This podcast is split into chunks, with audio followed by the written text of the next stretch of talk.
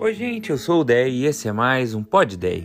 Bíblia diz que um belo dia Saulo, que era um cara que dedicava sua vida a perseguir e prender cristãos, tem um encontro com Jesus.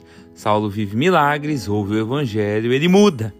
Acontece que, mesmo depois de algum tempo nessa nova vida, alguns discípulos ainda se recusam a encontrar com ele. A Bíblia diz assim: tinham medo dele, não acreditando que ele fosse discípulo. Que triste quando a gente muda, mas ninguém acredita. Ou quando a gente muda, mas quem a gente espera que acredite não o faz. Muitas vezes, o passado nos persegue por mais tempo do que a gente imaginou.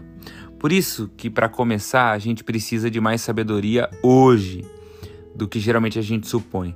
Porque talvez a gente viva a nossa vida pensando que pode levar as coisas mais a sério mais para frente. Daqui uns anos eu melhoro os meus hábitos, no próximo relacionamento eu levo mais a sério. No futuro emprego, onde de fato eu gostar do que eu fizer, eu começo a ser excelente. Cuidado, porque as pessoas já estão te vendo. Você já está causando impressões. Mais cedo do que você imagina, você pode perceber que criou uma imagem descredibilizada em algo que pode te fazer falta. Num dia você não leva a vida a sério e no outro é a vida que não leva você. No entanto, uma vez abraçado esse caminho de sabedoria e esse desejo de melhorar, conte com Deus, mesmo que no momento você não possa contar com as pessoas. Provérbios 16, 7. Se os caminhos de alguém são agradáveis ao Senhor, ele faz com que até os seus inimigos vivam em paz com ele. Se os caminhos de alguém são agradáveis ao Senhor, ele faz com que até os seus inimigos vivam em paz com ele.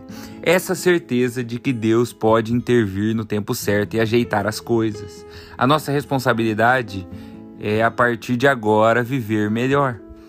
Caminhos agradáveis ao Senhor. No caso de Saulo, por exemplo, Deus levanta Barnabé, que empresta a credibilidade que ele tinha para defender Saulo e testemunhar da mudança dele. Tenha certeza de que Deus levantará os Barnabés dele na sua vida para te colocar onde ele quer te colocar. Agora, para encerrar, se você está do outro lado da moeda, desacreditado de alguém, saiba que as pessoas mudam sim. Deus nos fez volúveis, a Bíblia fala que nós somos vasos de barro, então a gente pode ser remodelado.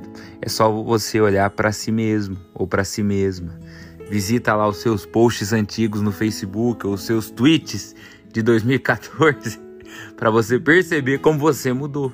O Emicida diz assim numa música: Segunda chance é só no videogame, então é bom ficar esperto. Discordo, craque, como diz o meme. Coloca diante de Deus, as pessoas mudam sim, mas é Ele que há de te dar sabedoria, se é o caso ou não, de você perceber isso agora. Mas não feche a porta por desesperança na humanidade, nas pessoas, nem por vergonha do que os outros pensarão de você se você mudar a sua cabeça. Só Deus pode te ajudar a discernir o que fazer, mas eu acredito muito que Ele tem interesse em te ajudar sim. Deus te abençoe, pense em tudo isso. Um ótimo final de semana. Tchau, tchau.